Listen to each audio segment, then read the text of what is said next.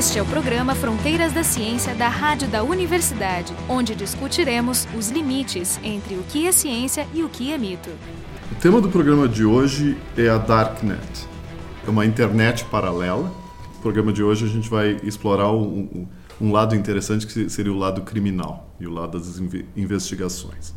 O convidado de hoje, então, é o Bruno Requião da Cunha, que ele é agente da Polícia Federal aqui no Rio Grande do Sul, e mas a nossa conexão com ele é que ele é um físico e é um doutor em física. O pessoal do programa é a Carolina Brito, Jefferson Arenzon e eu, Marco de Arte, da, do Departamento de Física da URGS, e Jorge Kielfeld, do Departamento de Biofísica da URGS. Bruno, eu queria que tu nos explicasse primeiro qual é a, a diferença entre essas duas denominações, porque tem a Deep Web e tem a Dark Web. Vocês, vocês que trabalham com isso usam alguma nomenclatura em português ou usam uma é, sigla em inglês mesmo? Não, a gente usa a sigla em inglês mesmo. Deep Web, é a rede profunda, ela é tudo, toda, toda a camada da internet que não pode ser alcançada a partir de motores de busca comum, que não Como é indexado, Google. tipo Google, Bing, Yahoo, etc. Mas não existe uma coisa assim, tipo, ah, tá, eu entro numa página, aquela página é um portal que me faz entrar dentro da Deep Web. Existe algo parecido com isso. Então, o, o que acontece? Por exemplo, a intranet da URGS, a intranet da polícia, a intranet do governo federal, a intranet de algum banco, todas fazem parte da Deep Web. Porque tu não consegue acessar a partir do Google, por exemplo, tu não consegue acessar o site da polícia, a rede interna da Polícia Federal. Dentro desse da Deep Web existe uma outra camada que a gente chama de Dark Web, que aí é aquela camada que também não é indexada, que não consegue ser alcançada a partir de motores comuns de busca, mas que ela é usada para atividades ilícitas. Pedofilia, terrorismo, tráfico de drogas.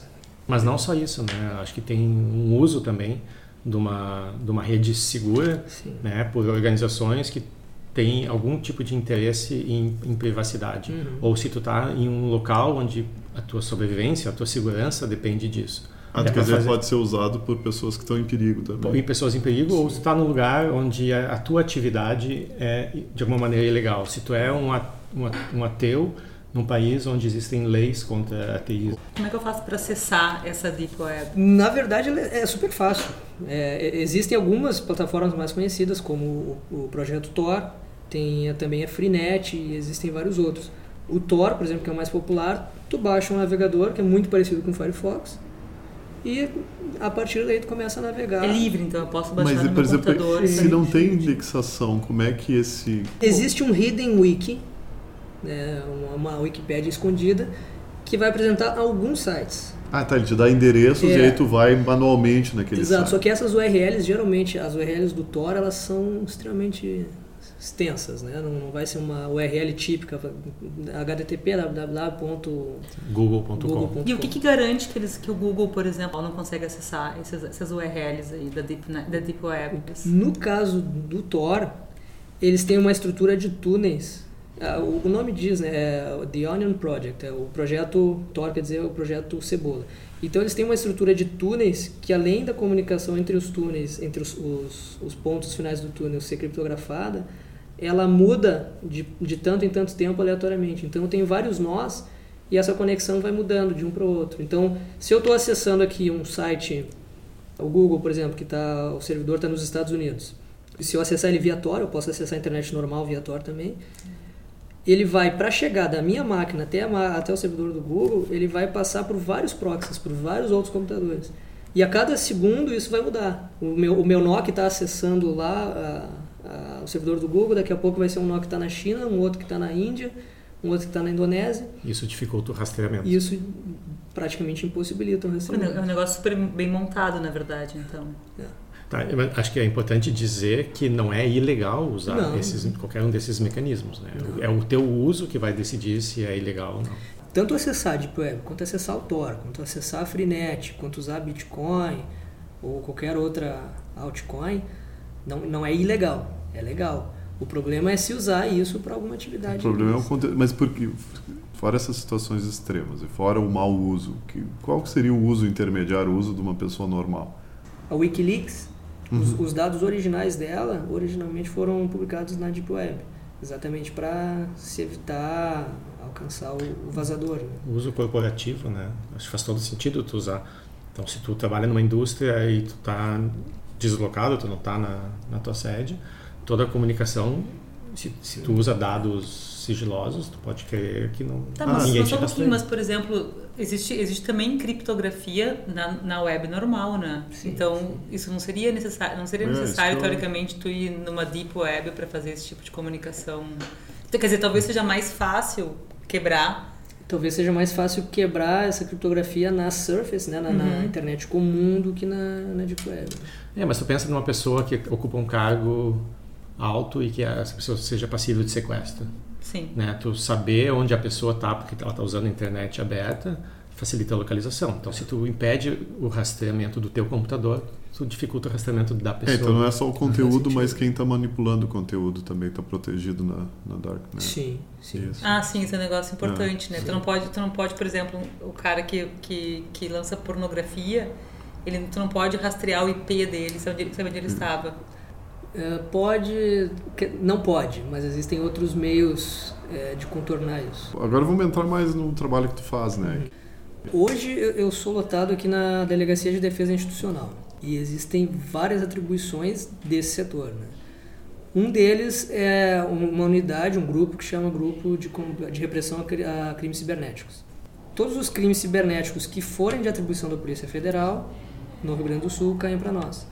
Mas nem todo crime cibernético é de atribuição da Polícia Federal. Tem que Ah, ter sim. internacionalidade, tem que ofender algum bem da União, por exemplo, a criptografia de um banco de dados eh, da, da URGS, por exemplo. Mas o caso, do caso específico da pedofilia, por que, que então é atribuição?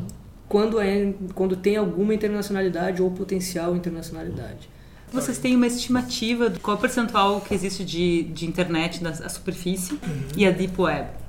É, então esse não tem esses dados não são precisos, né? Mas geralmente o que o pessoal costuma comentar é aquela referência a um iceberg, que a ponta do iceberg é o que está na superfície, que é o que a gente geralmente costuma acessar, e tudo que está abaixo disso é deep web. Então geralmente se comenta que em torno de 70% de toda a internet Do é- conteúdo que circula do- na do conteúdo que internet. circula na internet pertence à deep web. Os outros 30 só que é o que a gente costuma usar que está na superfície. Mas isso, isso dentro desses 70% são as, as intranets, aquilo que Sim, tu tinha sim, mencionado. sim, sim, sim. Aquelas coisas que são normais, Uhum. que são seguras Sim, por, sim. porque, porque tem dados sensíveis e coisas assim. Não Dentro necessa- da Deep Web, qual percentual seria Darknet? Não sei te dizer.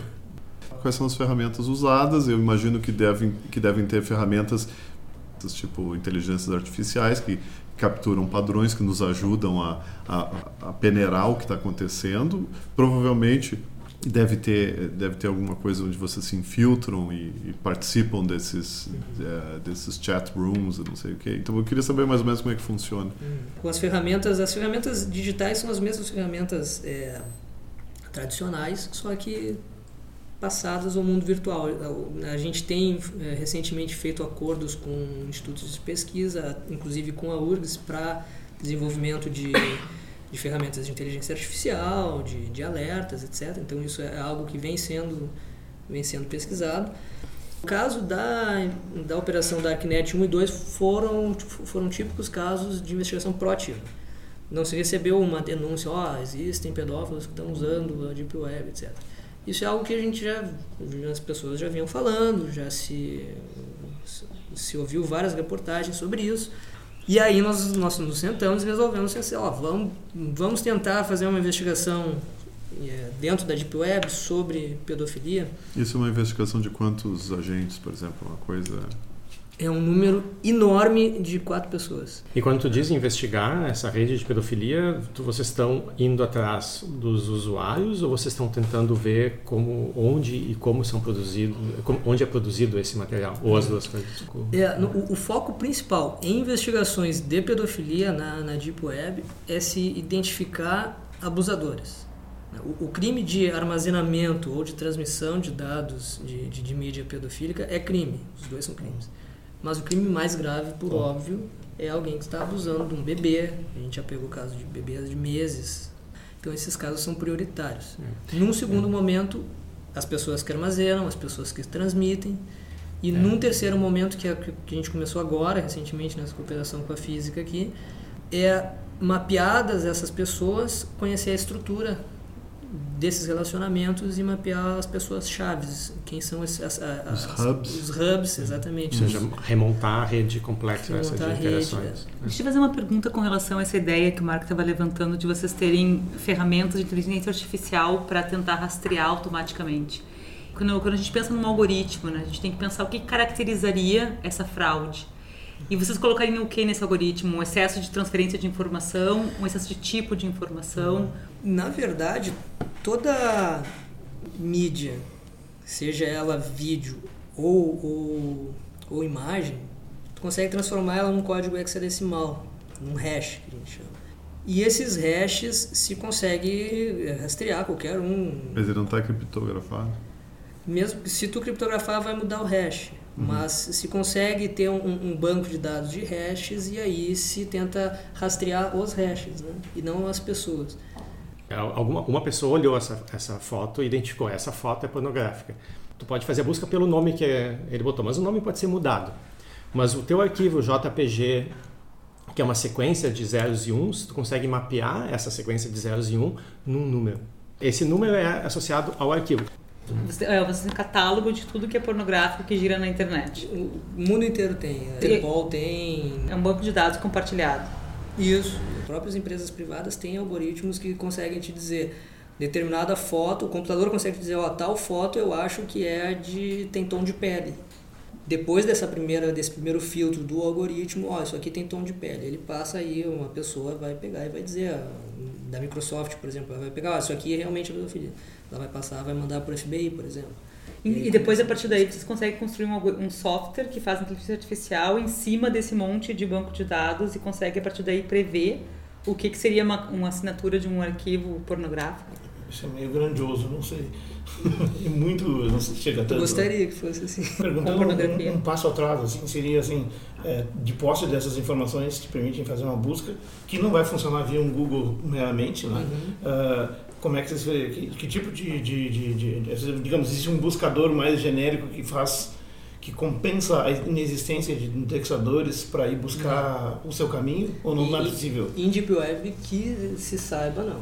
É por isso que a investigação em Deep Web tem que ser proativa, ela não pode ser só esperando, ó, oh, aconteceu isso. Ah, tá. Então tu tem que, tipo, dá para dá espalhar crawlers, aqueles robôs buscadores, é, um, eles um crawler um... na Deep Web também não funciona por causa dessa arquitetura de túneis. Hum. Ele vai parar no primeiro nó. Como é que o pedófilo funciona? Esse cara, como é que, por exemplo, o cara entra na rede e aí como é que ele, como é que ele acha? Porque ele também tem que investigar, vamos dizer, o pedófilo novato.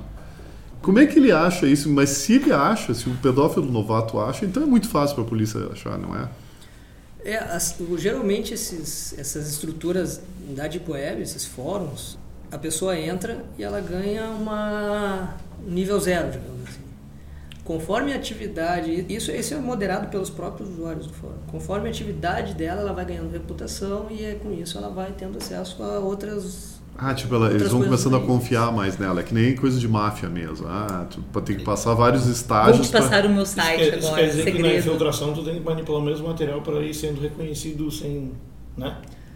É, num processo de, de infiltração, assim como tem, tem um filme famoso, é Johnny, Johnny Brasco, se não me engano, que retrata a infiltração de um agente da FBI. A ideia de qualquer infiltração é exatamente aquela, né? Tem que se uhum. fazer todo o processo, se passar pelo, pelo convencer o setor, convencer. Essa, essas redes de pedofilia que foram os alvos de investigação de vocês, elas eram, elas eram exclusivamente brasileiras, não porque senão vocês não teriam jurisdição. Né? Uhum. Né? E o, o material que é produzido, ele tem material produzido no Brasil ou vem tudo de fora? É, não era só, só brasileiro, teve, salvo o melhor juízo, houve 11 países além do Brasil em que foram identificados usuários. Durante a investigação foram identificados 187 indivíduos e desses 187, seis eram abusadores de fato. E que produziam material. Que produziam material. Todos homens? E, não o mais, mais engraçado é isso, até é algo que seria interessante conversar com o pessoal da psicologia, alguma coisa assim. Porque o perfil é amplo. houve médicos, houve psicólogos, houve professores, mas funcionários públicos. Mas quando tu fala em policiais. 180, Não, mas eu digo são e pessoas mulheres, que- Assim, 100 mulheres também envolvidas. né? Essa, essa última operação, a Glasnost 2, que foi.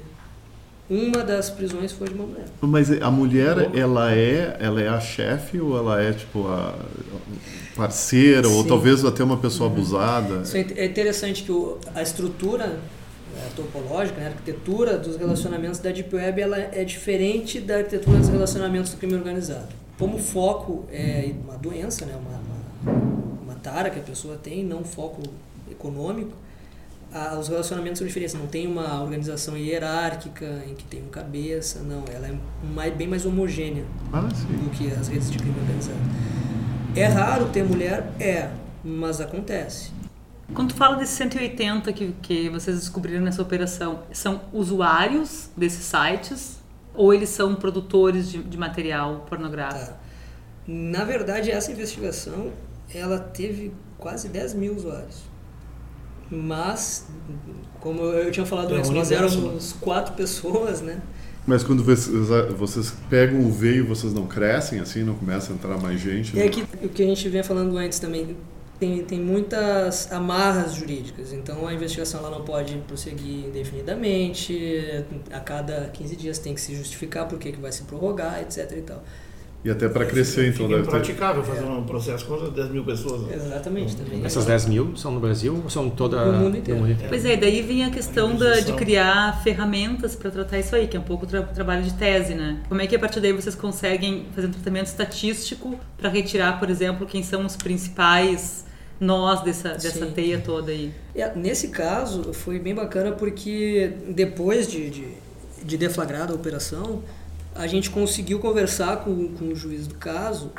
Ele autorizou a gente a usar os dados totais do- do- da investigação, depois de criptografar, anonimizar, para garantir todos os, os direitos fundamentais ali dos investigados. Quando diz usar agora, é usar na tua tese, não, Usar não pra- na investigação. Não, usar para para se estudar, para saber ó, qual é o tipo de arquitetura dessa rede. Aí entra talvez a física, né? Como é que essa rede se comporta do ponto de vista matemático, quais são as fragilidades dela, que tipo de ação seria mais interessante para se fragmentar essa rede. É, É, quanto menos hierárquica, mais difícil, mais né? difícil, mais difícil. E é- é- ela, essa é uma rede bem diferente, uma, como por ser uma rede também da, na internet, as pessoas se esconderem atrás né, da, De avatares. de né? avatares, algumas características de redes sociais típicas não, não se mostram nessa E rede. são parecidos com redes de terrorismo? Mais parecidos? Não. Pois acho que é importante a gente definir o que que é, o que é rede nessa história, né? É Ou seja, con- conta o que, qual foi o passo seguinte depois que tu Uhum. teve esses dados, né? O que, como é que tu tratou Uhum. eles? Qualquer rede criminal né, é uma rede social. Só que se essa rede ela é de pessoas que se conhecem de fato e pessoas que não se conhecem, ela tem algumas estruturas diferentes. Geralmente redes é, um coletivo né, de pessoas que interagem. Isso é uma rede, né? Que se conhecem pessoalmente, elas tendem a valorizar muito a reputação da pessoa. Então, pessoas que têm uma reputação alta geralmente querem se conectar com pessoas que também têm reputação alta. E isso se reflete na arquitetura da rede num parâmetro que se chama a sortatividade, que nada mais é que a correlação de grau, a correlação de, de Pearson. É uma hierarquia de, de, link, de ligações. Né? É, as pessoas famosas querem se, se comunicar com outras pessoas famosas, Deve porque canais privados. Tá? elas querem, por exemplo, assim chegar e dizer, olha, é, eu sou famoso, eu, eu também sou famoso porque eu conheço o Brad Pitt. Então, é, essa é a tendência do mundo real, das redes do mundo real. Nas redes virtuais, que não tem um contraponto no mundo real, é diferente. Porque as pessoas não se conhecem e elas não se importam com reputação. Ainda mais quando se trata de uma, de uma filia, né? de, uma, de uma parafilia, de uma doença. A pessoa ela quer ver aquela imagem que ela tem interesse, independente de quem postou, se a pessoa tem uma reputação alta ou não. E aí isso também se reflete na arquitetura dessa rede, nesse parâmetro de assortatividade que para essa rede de pedofilia ela é negativa. Ou seja, o cara que é pouco famoso, que não tem reputação nenhuma, ele se conecta com o cara que é muito famoso, que tem uma reputação alta.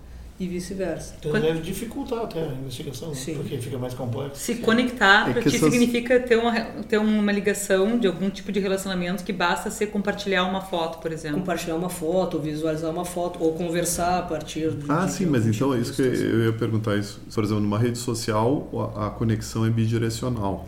Porque aí tu explica, né? Eu, eu sou chique e famoso, eu só faço, falo com chique e famoso, e o chique famoso só fala comigo. Nessa, nessa rede aí, tu diz que tu pode ter uma pessoa com reputação com reputação ligada a uma pessoa com pouca reputação. E é- seria bidirecional essa conexão ou não? Não. Então uma é usuário, no fundo. É como se fosse, o, ah, pelo menos dessa maneira que nós construímos a rede, é como se uma pessoa fosse a que produz o material, ou que Ah, sim. compartilha o material, Isso. e a outra é aquela pessoa que consome o material. O- E o consumidor é o, é o que não tem a É reputação. o que não tem reputação. Ah, tá. É, seria como tu compartilhar uma coisa no Facebook, né? E independente de quem são teus contatos, tu vai ter aquelas pessoas que vão gostar do que tu, Sim, do que tu sim. publicou. Se gostou, independente de ser um contato permanente, faz parte da tua rede. No, no teu caso, do teu trabalho de tese, tu usaste qual tipo de crime para trabalhar? Então a gente usou dois casos reais. O primeiro é, foi uma rede de crimes federais, que são foram vários crimes investigados pela Polícia Federal em 2013, e aí inclui tráfico de drogas, assalto a banco, corrupção. Mas além dessa, também a rede de, da Darknet foi, foi usada e que a gente fez exatamente isso que a gente está falando. A gente tentou compreender elas do ponto de vista dessas ferramentas de matemática discreta, de física, estatística. Pelo menos nesse estudo, né, todas as relações são reais. Não, não se afere relacionamento.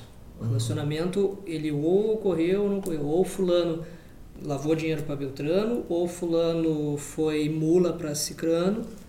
O investigador mostrou com materialidade que fulano fez isso, Beltrano fez aquilo. Até porque, juridicamente, qualquer tipo de relação oferida não tem validade.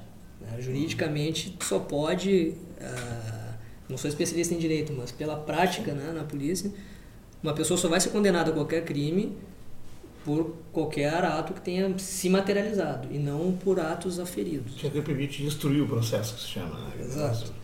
Então, mas nesse caso, todos os relacionamentos, por isso que eu estava falando que foi surpreendente, porque os investigadores no Brasil inteiro começaram a alimentar para nós esse, esse, esse banco de dados e na, na sua área de atuação. O, o colega que está investigando o narcotráfico começou a alimentar fulano, beltrano e cicrano, Aí, para cada um desses aí foi criado um hash também, né, para identificar ide- e e individualizar aquela pessoa. E daqui a pouco o cara no, no Rio de Janeiro começou a investigar assalto a banco. Ele começou a alimentar fulano, beltrano e cicrano. Daqui a pouco ele viu que um cicrano daqui era o mesmo doleiro que lavava dinheiro para o cicrano em Rondônia. E assim a rede foi se construindo por isso que ela foi se comunicando. E ela percola tudo ou Ela percola. completamente? É, eu acho que Crimes políticos também, então, são, são se, se Acabam conectam se com essa questão É que- de é. drogas também. En- Entre os crimes diversos, assim, né, drogas, narcotráfico, venda de armas e contrabando, tudo, é, é de esperar isso, né? Porque eles têm que, né, digamos, mover recursos e, e ocultar eles e tal. Sim. Ah, agora, como tu traz essa relação com, com- com crimes políticos, essas pessoas que estão envolvidas como elos na delegação já não estavam envolvidas com crimes antes também? É que tá. Porque nós sabemos que no meio político tem gente com, com ficha corrida e Eu vi que na- um, dos, um dos resultados do teu trabalho foi tentar identificar, trabalho de tese, né? Tentar encontrar estratégias eficientes para desmantelar essa, essas redes. Então, vocês estudaram a topologia dessas redes e descobriram alguns mecanismos que seriam mais eficientes. Conta um pouquinho para nós sobre isso.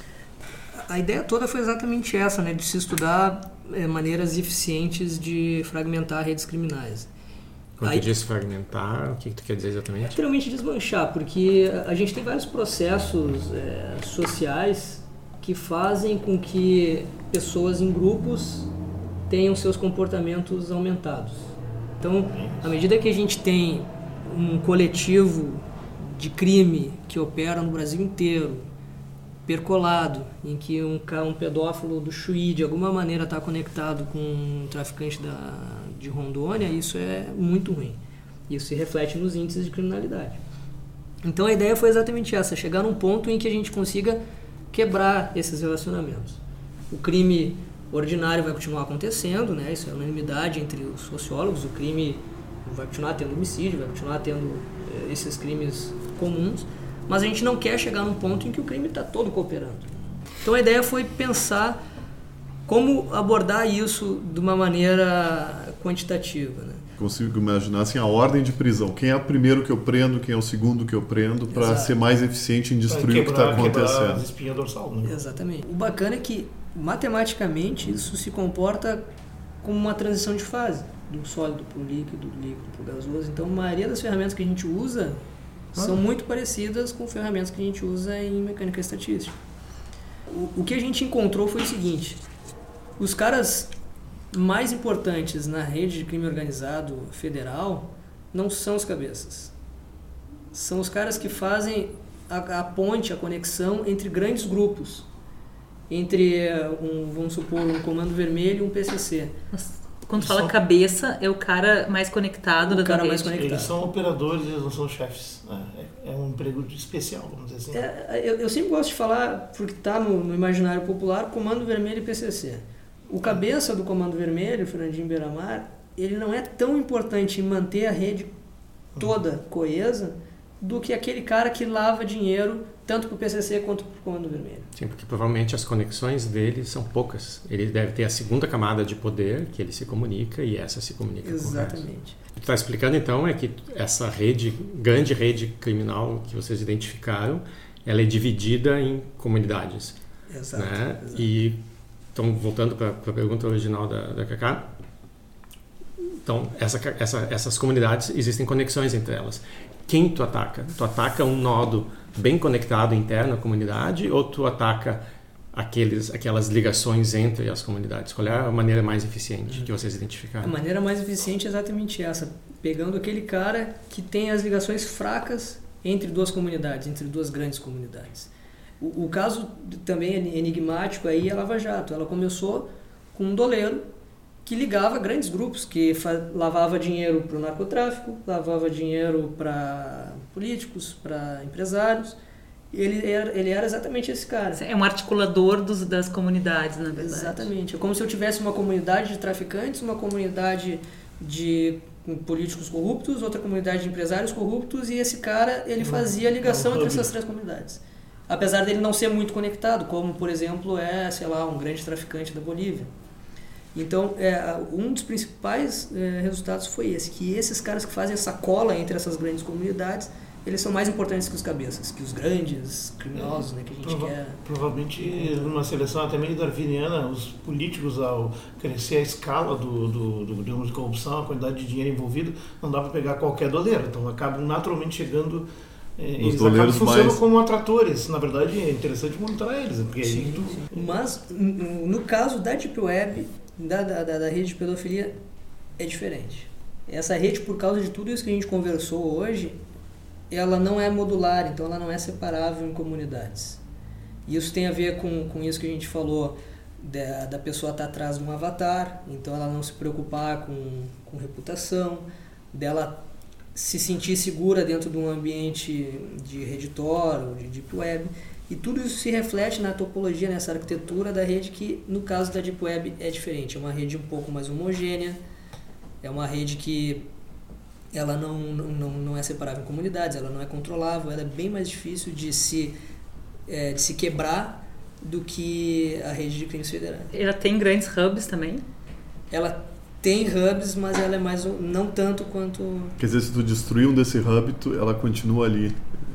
É. Isso tem muito a ver com o fato da rede não precisar trafegar dinheiro, serviços, etc., como é uma rede comum de crime organizado.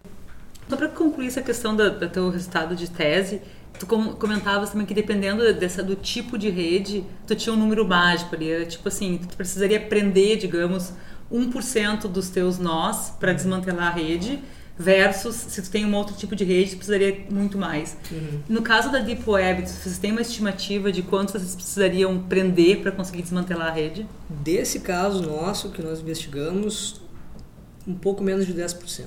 Oh, mas é bastante, né? É. E essas prisões que foram feitas na operação, não, já, isso não usou os resultados de vocês ainda? Não, não. A gente começou a desenvolver depois. E a, durante a investigação deu quase 2%, faltou mais 8% para ter realmente desestruturado. Então, esse foi o programa sobre a Deep Web. A gente discutiu vários aspectos da atuação da Polícia Federal em diversos crimes e a investigação desses crimes de uma forma, de uma forma moderna, usando até instrumentos da física. O nosso convidado foi o Bruno Requião da Cunha, que é agente da Polícia Federal e, e doutor em física aqui pela, pelo Instituto de Física da URGS pessoal do programa, Carolina Brito, o Jefferson Lenzon e eu, Marco de Arte, do, Departamento de Física, e o Jorge Kilfeld, da, da Biofísica da O programa Fronteiras da Ciência é um projeto do Instituto de Física da URGS.